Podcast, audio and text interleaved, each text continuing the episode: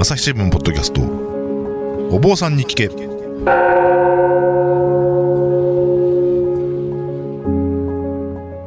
不安を抱えて生きる人々が大勢いるコロナ禍の時代日々の気になるあれこれをお坊さんに聞いてみようということで、えー配信しているお坊さんに聞け、えー本日もまた朝日新聞生活文化部の竹生翔がお送りします。本日もまた、えーゲストにですね、えーフリーペーパーフリースタイルの僧侶たちの3代目編集長えー正明寺のまた僧侶でもいらっしゃる浄土宗の僧侶ですね、えーいらっしゃる稲田随樹さんをお招きしております。どうぞよろしくお願いいたします。よろしくお願いします。そして稲田さんですけれども稲田さんはあの今年の9月 ,9 月朝日新聞のお関西名本間門というロングインタビューの方にご登場いただきましてそちらの方で稲田さんを取材したあ生活文化部の記者田辺愛さんにもお来てもらっていますよろしくお願いします、よろしくお願いします。えー稲田さんというとなかなかさまざまな活動をしていて、えーアクティブなお坊さんという印象があるんですけれども実際田辺さん取材してみていかがだったですか？そうですね。もう僧侶っていう枠にとどまらず、もはや肩書きをなんていうふうにあの表したらいいのかわからないくらい面白い活動をいっぱいされているなというふうにあのお話伺ってて思いましたありが。とうございます。でそうですねなんかあのお坊さんっていうと出家のイメージがあるんですけれどもちょっと噂ではあの稲田さんが出家ではなくか家出をされてたっていう噂をあの聞いたんですけどもどういうことなんでしょうか？どういうことですよね。えーっと2019年の春ぐらいから、はい、えーっとその年末ぐらいまで家をなくしてみたという。あの寺をねもちろん出てでそのその前も東京の友達の家にずっと住ませてもらってたんですけど1日200円で、あのそれも撤廃して、えっと、SNS で「泊まってください」と言ってくる人の家日本全国全部泊まる生活を半年間ぐらいしてました。へえそれはななんでしようと思ったんですか？まあいろいろあるんですけど、まあ、その仏教的にな課題感という課題意識というのはやっぱ日本の僧侶は出家ね僧侶になることですけど、あの出家って家を出る割にはずっと寺にいるという。面白い。なんかねうん。矛盾してる状況で、はい。まあ、別に矛盾してないと思うんですけどなんかそれをあちゃんと家出て昔の僧侶ってね遊行って言ってあの日本全国こう遊ぶ行って書くんですよね。日本全国こう練り歩きながら修行するというスタイルで修行してた僧侶もいるのでその遊行の現代版じゃないけどそういうものをんやれると面白いのかなという思いとあとはまあすごい自分のねすごくなんていうのこれはセンチメンタルな部分かもしれないけどあのすごいなんか思い悩んでたんですよねその当時。なんか僧侶とはどうあるべきかみたいなとかうん。自分は本当に僧侶なのかみたいな すごいでっかい問いを自分にかなり問い詰めて、うんあのしんどくなってたんでもうそういうね言葉で考えるよりもまずはこう全てを解放していく捨てていくところから始めようかなみたいな感じへでーあのそういうことをやりました。何件くらいの知らない人のところに泊まったんですか？それがよくわかんはい。でも80件くらいかな。あ、そんなうに。んうんなんかそのセンチメンタルな部分っていうのは解決したんですか？もうそれがやっぱ面白いのはあの初日もうその家出したってもうとあのバックパック背負って、はい。友達の玄家の玄関ガッて出た瞬間に、あもうなんかいいわ。ってあ、すっきりし。実はそのね何でもそうだと思うんですけどね、うん。その旅とかもちろんそのよくねあの若い子がやる家出っていうものもそうかもしれないですけどもうなんか出た瞬間もう最初の一歩で実はもう全てなんかもうええわみたいな。気持ちに多分なるんだと思ってて。僕もまさに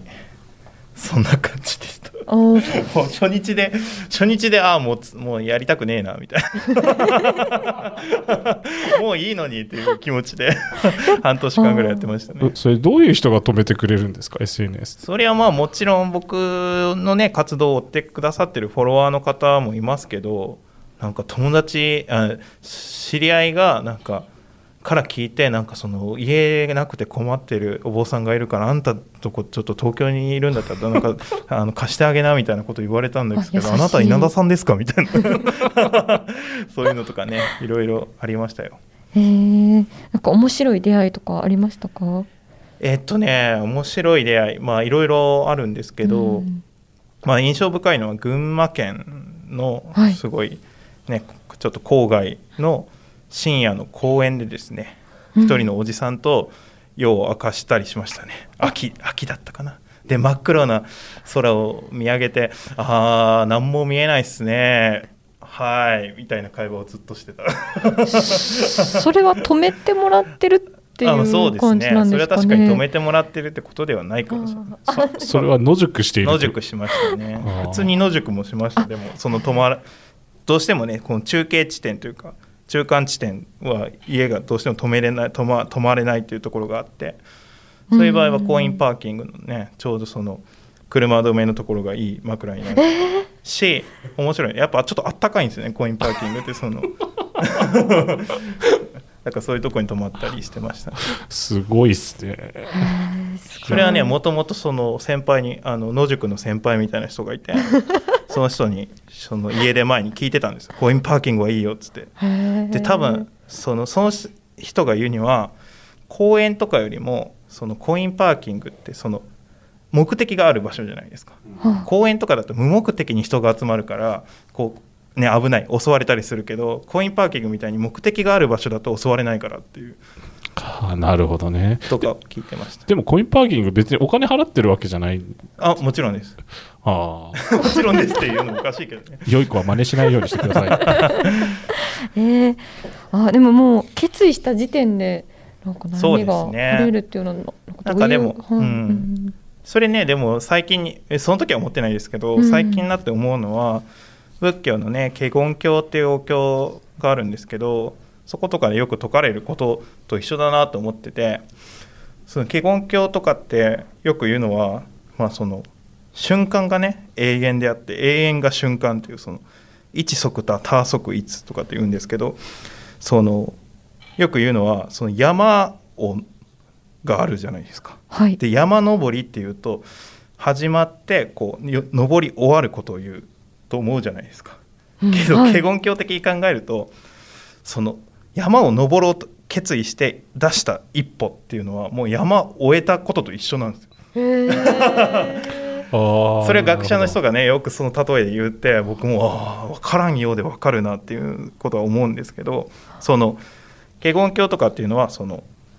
ねその順番みたいなもんがないんですよね。その一つが全部であって全部が一つであるという世界観だからそのこう積み立てていくような世界観じゃなくてガバッと全部あるっていう。だから僕もその家出したその瞬間にもうあもうなんかもうもうええわもうええわって思ったのは華厳教っぽいなじゃあその時点でもう全ての家出を終えた状態と同じに僕はなっちゃうもう本当そういう感じでした。ああなるほど。ねちなみにそこでそのお坊さんとして思い悩むに至った経緯としてはいはい。そもそも稲田さんの生い立ちといいますか、そのあたりのことを伺えたらと思うんですけど。そうですね。その僕はもともと一番最初の話をするんですけどもちろん寺で生まれたんですけどそのなんでお坊さんにな今なってるのかというともちろん寺で生まれたからなんですけど、そもそも次男なんですよ。基本ね基本原則として大体の場合は長男がつ継ぐですけど僕は次男なのに継いでる。それはどうしてかというと長男がもう割と早い段階小学校ぐらいの段階でもう俺は継がないからっていうのを 言ってて俺は理系だからとかよくわかんないこと。僕は科学が好きなんでみたいな。文系のあいつに継がせろみたいな感じのことをずっと言っててで僕は僕でその自我がねないかったんですねずっと。でそのこれがやりたいああしたいこうしたいっていう思いが全然ない子供でそれはしかもね原因が最近になって僕思ってるところが一つ心当たりあって、その僕6歳までねお母さんの母乳吸ってたんですよ。お長い普通ね1歳で乳離れをするらしいんですよね。僕だからその6倍？5倍か。5倍の母乳を吸ってて人よりも。でそのその乳離れっていうのがあの自我の芽生えであると。そういうよく言われてるらしくて自分でやめるまであの吸わせ吸わ吸吸わせた方がいい。逆に吸わないっていうまであそう吸 吸わない方がいいっていうののがあって。でそのそういう話を聞くとあ僕はじゃあ6歳まで自我が多分なかったんですよね。ずっとなんか何も考えずにどんな欲望も持たずに、まあ、母乳吸う欲望がもしかしたらあったんかもしれないけど でそのずっと吸ってたっていうのがあってだから人よりもあのなんていうの自分はこうで自分はこういう人間でっていうのがね成長が遅いんですよ。でそこに目をつけた多分兄がもう最初からもう俺は僧侶にならないからっていうのを賢いですね。言ってたんだと思ってて、例えばね僕そのあれなんですよね。その男女の差男女っていうものを女僕は男ですけど女っていうものがある。女という違いがあるみたいなものを初めて気づいたのはねあの小6ぐらい。お モーニング娘。をテレビで見た時にかごちゃんですね。かごちゃんがいるっていうのを見た時に、あこれはなんか俺と違うぞみたいな。思ったしあのーあれ自分の顔みたいなものを認識したのは高1かな？高1なんです。15歳の時。それまで鏡とか見たことなくて自分の顔ってこれっていうのが全然分かんなかったんですけど高1のぐらいになってああ俺ってこんな顔してたんかみたいなすごいその自我がね遅い子だったんだなっていうふうに思ってて。うん。だからそういうのもあってその僧侶になるという運命がまあなんていうのじわじわまあそこだけが決まっててでうん。僕は僕でじわじわと自我が遅れて芽生えてくる。そういうあの子供の頃だったんでお坊さんにはやっぱなりたくないっていうのが結構お坊さんになる直前で芽生えてきたんですね。それがちょうど大学生とか高,、まあ、高校生大学生ぐらいの時で、まあ、そこの反動がお坊さんになってからなんか出てるんだと思います。だから家でするくらいまで思いそうですね。だからその本当は修行の時に、ね、お坊さんになるっていうその訓練訓練というか、うん。まあ、自分をね鍛え上げる期間の時に決意を持ってお坊さんにならないといけないですよね。うん。まあ、菩提心って言いますけど自分の心がちゃんと仏道に入るということをあのちゃんとあの持った状態で、ね、ほ仏教のことを勉強する、うん。そういうことをほんまはしないといけないんですけど僕はやっぱりその 自我の芽生えが遅くてあの嫌だ嫌だっていう状態で入ってしまったから、うん。運命に負けちゃって。うん。そのそこからですねなんかその葛藤が生まれてるっていうのをだから修行もちゃんとしてなくていっぱい怒られてたんですね、そのうん、言っていいのか分かんないけど。修行の時のペーパーテストみたいなのがあってそこにちょっとふざけた大喜利っぽい あの回答をしてしまってお経の穴埋め問題で大喜利っぽい回答をしてしまってもうほんまにボロカスに怒られたこととかがあって。まあ本当ですねこれをあの今考えると本当なんでこんなことしてしまったんだろうって自分も愚かに思うんですけどだからその僧侶になってしまった瞬間そううん修行が終わって僧侶になってしまった瞬間にすごい絶望したんですね。僧侶になってしまったほんまにっていう。でだからちゃんと修行してないんでそこのコンプレックスというか葛藤があったんでしょうね。うん。だからちゃんと自分で修行の期間を、まあ、オリジナルかもしれないけど設けたいというのがそういうなんかじゃあ釈迦のやってることをあの習ってやってみよう。だから出家しようとかね、ねうん、そういう感じですね。朝日新聞ポッドキャスト。お坊さんに聞け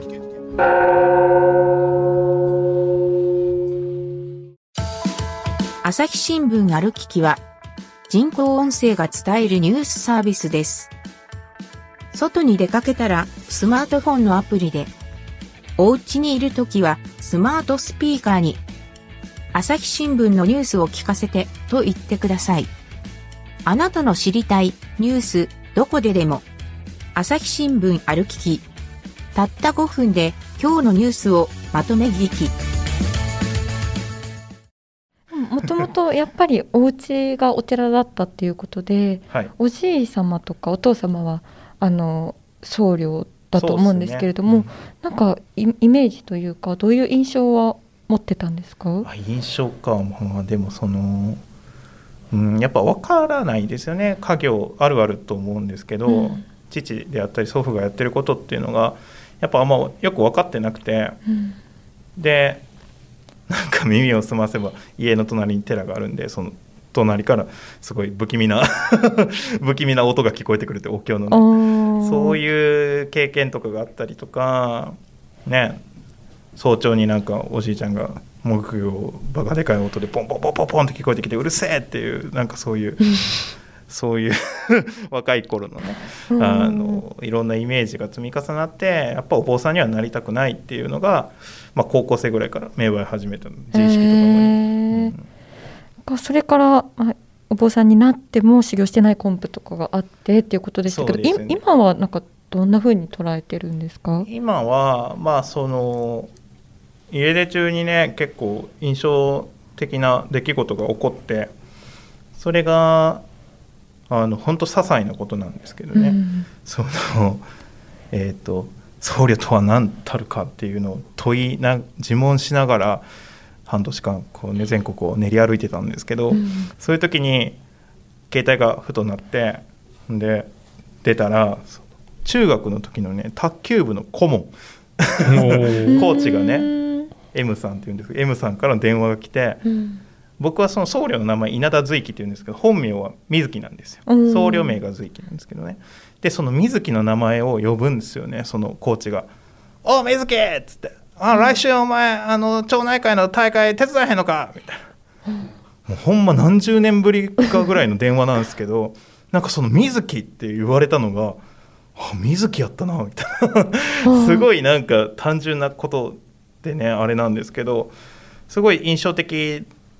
だったんですよねそのずっと随記として僧侶としてつまりあの自分って僧侶としてどうあるべきなんかなとかっていうのをすごい悩んでた時期だったんで、うんその水木の人格をこう呼び覚ましてくれたというかあそうか俺水木でもあるなっていうのをちゃんとその時にじあの理解してそれが結構ね「千と千尋の神隠し」っぽい現象だったんですよ。千もねあの千尋ちゃんって名前だったんですけど千に変わってあの湯婆婆の世界に結構あの入り込んでしまうんですけど名前を取り戻すことによって名前を忘れないかうん。忘れないことによってあのその世界から戻ることができたっていう。でその両方の名を僕はちゃんと持ってるんだなっていうのを自覚してうん。だから僧侶らしくとかかなりその僧侶の方の人格随記の人格に あの持ってかれる時があるんですけどあでも水木も同時にあるからっていうのをこのちゃんと水木と随記の間で自分の人格を成り立たせることがあのできるようになりました。この家出を経て。これを水木と随記の仏隠しって言ってる ぴったりですね。はい。へえ。あ実際に僧侶になられて今何年になるんえー、ですかね？何年なんだろう？俺わかんないな。うん。えー、76年ぐらいかあなー。その間会社でも働いてるんですよね。そうなんややこしいんですけどね、うん。その1回就職しました。それはまあなんでかというとうちのおじいちゃんも役場で働いてたし父も今もサラリーマン、まあ、今年定年定年ですけど、うん。あのやっててまあそういうような寺なんですね。そのあの兼業しないとあのちゃんとやっていけない。家計を賄えないようなうん。ちっちゃなお寺なんで、なのでまあそういう風なスタイルで働いてるんですけどね。うん。実際にそのお坊さんになって、まあ、仏教界にいてというか,、はいはい。なんか分かって手の方だとかなり思うんですけれども、感じることとかなんかか課題というか ありますか？そうっすね。あんまり僕は仏教界にいるという感覚を あの持ってなくて。っていうのもやっぱ水木がいるから 追記だけじゃねえって思ってるから。だからまああんまりその界隈というかそのね仏教界というものを意識したことがないから何とも言えないですけどうーんやっぱそのね僧侶は僧侶とやっぱり仲良くするつながっていくという世界でかなりこうどうしても狭くなっちゃうんですね。うん。その新しいあの切り口というか可能性がなかなか生まれにくいあの状況。それはもちろん仕方ないんですよね。その職業同じ職業で分かり合えるのはそういう僧侶だけだからっていうのはあるんですけどもう少しそのうんいろんなことをできるのになという気持ちがうん。漠然とねあるので、まあ、まあそういうことをフリースタでできればやっていきたいというう思そうですよね。もう一番最初にもあの申し上げたんですけどやっぱり稲田さんの肩書きがいっぱいあるいろんな多彩な面を 持ってらっしゃると思うんですけれども、今そのお坊さんとあと,、えっとフリスタの編集長以外ではなんかどんな活動を あのされていますか？えー、とまあ以外ではって言われるとなんなんですけどね、まあ、文章をよく書いてることがあって、あのうん。だから作家なのかな。編集者。うん。でまあそのそれもねやっぱ仏教的な思想を基づいて何か書くことが多いんでうん。なんかいい肩書きがないのかなとかっていうふうに 中で考えたのが煩悩クリエイターという。あの煩悩のねクリエイターというあの肩書きでやってます。あう産んじゃっていいんですか？煩悩を。まあ煩悩はもうねもうなんつうの？その消えないものですからね。浄土教的に考えるならばその煩悩っていうのは常に絶えず生み生まれ続けているのでそれとどううまく付き合っていくかというその関係性を作っていくというのがあのアプその煩悩に対するアプロ仏教的なアプローチだと思っているので、うん。まあ、煩悩が生まれていることを自覚する。という意味で煩悩を作っている主体であるという煩悩クリエイター。おー深いですね、これは後付けですけどね。うん。は あ今はちなみにどんな煩悩があるんですか？煩悩そうだな、はい。昨日もあのゲームねマリオテニスという今楽しいですね。64のゲームをスイッチでできるんですけどうんマリオテニスをねやってしまいましたね3時間ぐらい。うーんマリオテニス面白い。もうただただ球を打ち合ってるだけなのにね なんでこんなおもろいんだろうって何も生まれないしね。テニスからねマリオテニスから。うん。うん楽しかったです。えー。え割とゲームにどっぷり使ってしまうタイプそうですね。僕だからその何そう集,、ね、その集中力がないんですね。逆にそのなんかハマってしまったらそっちに没頭してしまうんで、逆に集中力があるんまあ、あるじゃっていうかないですか、ねその一つのことに集中できないってあうんーよくないねこれは。はあ。うんでも別に解決する必要はないっていう感じなんですかね煩悩。いや解決した方がいいですよ。これに関してはね。そうですよね、じゃあまあ皆さん煩悩を持ってこのまま一緒に生きていきましょうっていうそうですね、まあ、自覚しつつそれで自分がしんどいしんどくなってるということをあの思っててそこから離れたいという意思があるのであればあのその煩悩というものとどういう距離感、ね、あの作っていくのかっていうことを考えていければいいんじゃないかなと思いますけどね。なるほど僕はまあ結構ゲームハマってる自分が好きなんで。あなんかそういうお言葉をいただくと私もなんか煩悩とともに生きていく覚悟ができていいかなと思いましたそうですね。はい、えーどうもありがとうございました。えっ、と本日はまたあの稲田随樹さんをゲストでお迎えしてお送りしました。えー朝日新聞の武田真史を、えー田辺愛がお送りしました。どうもありがとうございましたありが。とうございましたありがとうございました。朝日新聞ポッドキャストお坊さんに聞け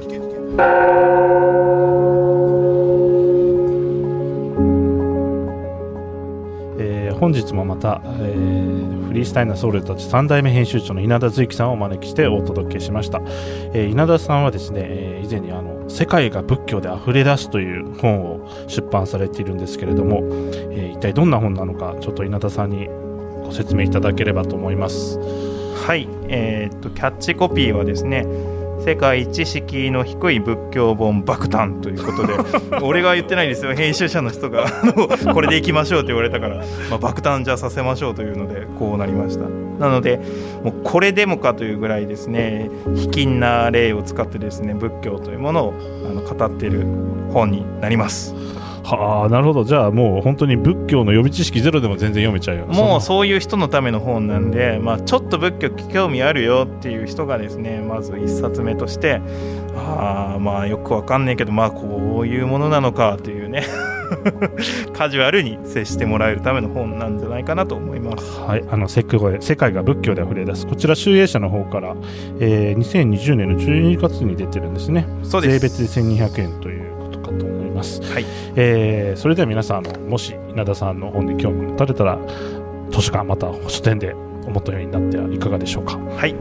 えー稲田さんどうもありがとうございました。ありがとうございます。えー朝日新聞生活文化部武田がお届けしました。また、えーお会いしましょう。この番組ではリスナーの皆様からのご意見ご感想を募集しています。